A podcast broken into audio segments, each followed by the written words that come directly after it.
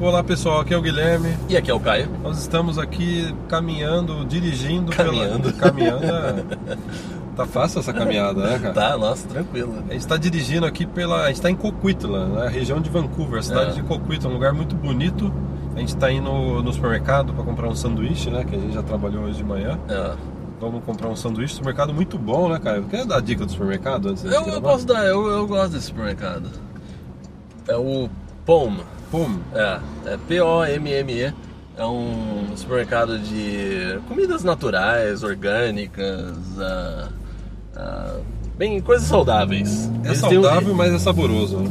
É, é muito saboroso. Eles têm um sanduíche lá muito bom, assim, tudo orgânico, saudável. Então, Então, pessoal, antes aí que o pessoal reclame, eu só tenho um aviso antes da gente ir pro tema principal, que é mais um caso de sucesso na área VIP. A gente vai comentar sobre um assinante VIP que acabou de receber o convite para emigrar. Ele pretende estar até o meio do ano aqui já no Canadá Sim. como imigrante. E ele mandou uma pergunta. Ele mandou uma pergunta boa e você vai comentar relacionada ao mercado de TI, mas antes eu gostaria de dar um aviso rápido para vocês. No dia 8 de maio de 2017, importante que às vezes o cara tá ouvindo em 2018, né? Exatamente. No dia 8 de maio de 2017, no- segunda-feira, nós estamos abrindo inscrições para a nossa área VIP. O que que é a área VIP, cara?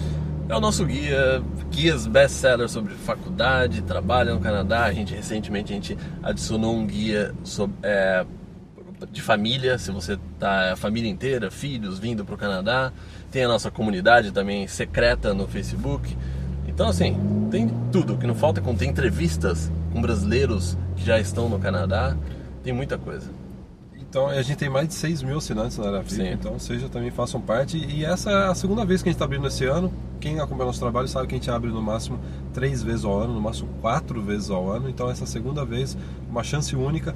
Então, basta ir no planocanadá.com, o Caio vai colocar o link nesse vídeo. Sim. Clica, coloca o seu nome, seu e-mail, que o Caio vai mandar na segunda-feira, no segunda-feira. dia 8 de maio, o link para você fazer a assinatura. Exatamente. Então, Caio, já que a gente está falando da área VIP, vamos falar de mais um sucesso de um assinante VIP. Vamos. Então, E- tipo, não, É, não, desculpa, não, é, é, não. É, É. Não, eu ia falar. É um assinante que recentemente recebeu o convite para emigrar e eu acho que ne- nessa questão de.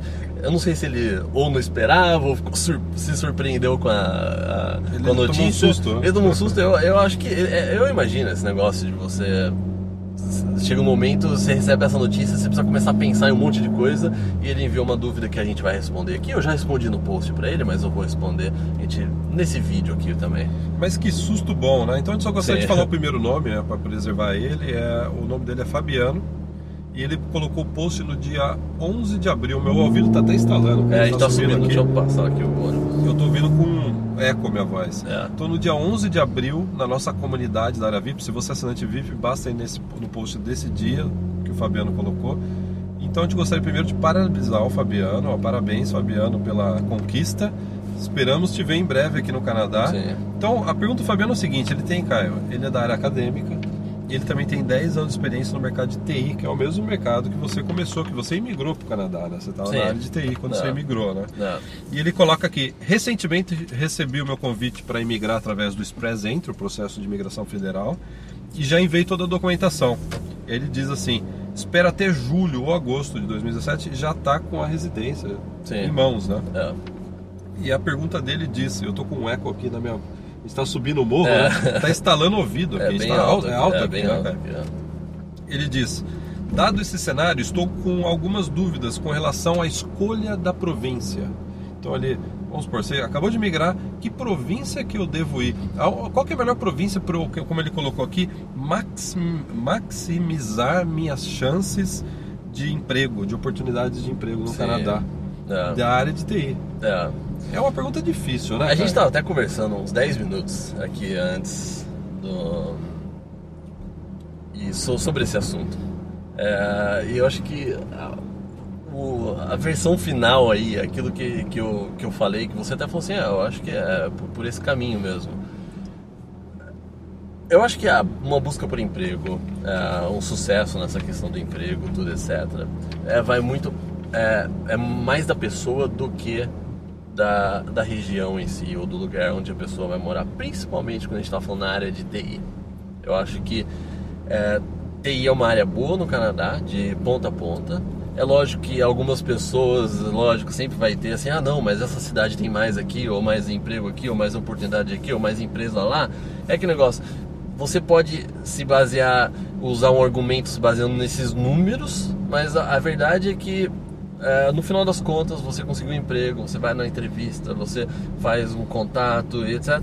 É, vai muito, é muito mais a pessoa do que a cidade em si.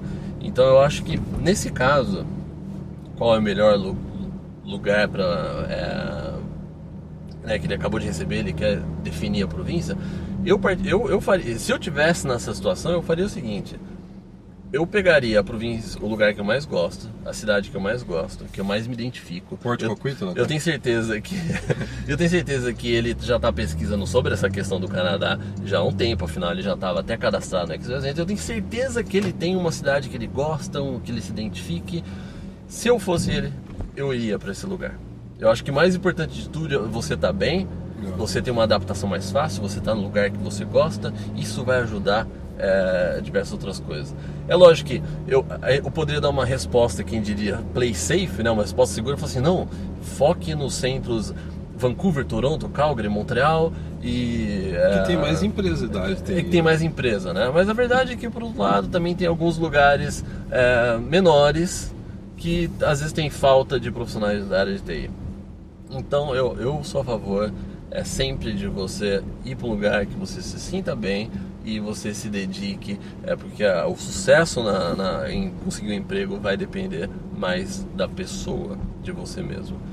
E daí a outra pergunta que ele tinha feito para mim no post quando eu respondi sobre essa questão acadêmica, se tem alguma diferença ou alguma coisa que ele precisasse saber porque ele quer ir para a área acadêmica.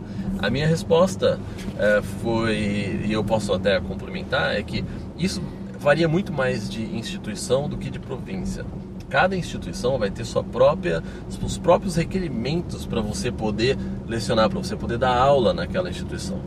Inicialmente, eu iria mais para colleges do que universidades, porque colleges eles são mais flexíveis com essas credenciais, entendeu? Então eu iria mais por esse caminho. E também eu acho que isso é, você precisa de um tempo ainda. Então eu acho que não é uma coisa que você precisa se preocupar nesse momento, principalmente você ainda você está chegando no Canadá agora no meio do ano, você precisa aí se, se, se adaptar tal, aí você começa a fazer a sua pesquisa, entrar na área acadêmica, é, às vezes pode levar um, um tempo maior do que você conseguir um emprego numa empresa. Entendeu? Então eu acho que às vezes é, eu colocaria isso em estágios. Eu acho que a área acadêmica é, entenda como um segundo estágio. Né? Mas fazendo o papel do advogado do diabo, se você pretende lecionar também, né, dar aulas na área de TI, entrar nessa entrar no, na área acadêmica, a região aqui de Vancouver tem muitos colleges que as opções são maiores, né, em grandes centros como Vancouver, Montreal, tem, tem, mas como eu disse, às vezes pode depender, é, isso vai variar muito da instituição. Eu acredito que uma instituição, um college, quando for contratar, é, às vezes é, é melhor que você já tenha uma experiência canadense, entendeu?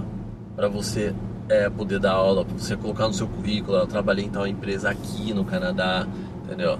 Eu acho que dificilmente, vamos supor, você vai começar a dar aulas. Não, eu nunca trabalhei no Canadá. Eu estou dando aula no Canadá para alunos que estão no Canadá, alunos canadenses é, e estrangeiros, e eu nunca trabalhei no Canadá.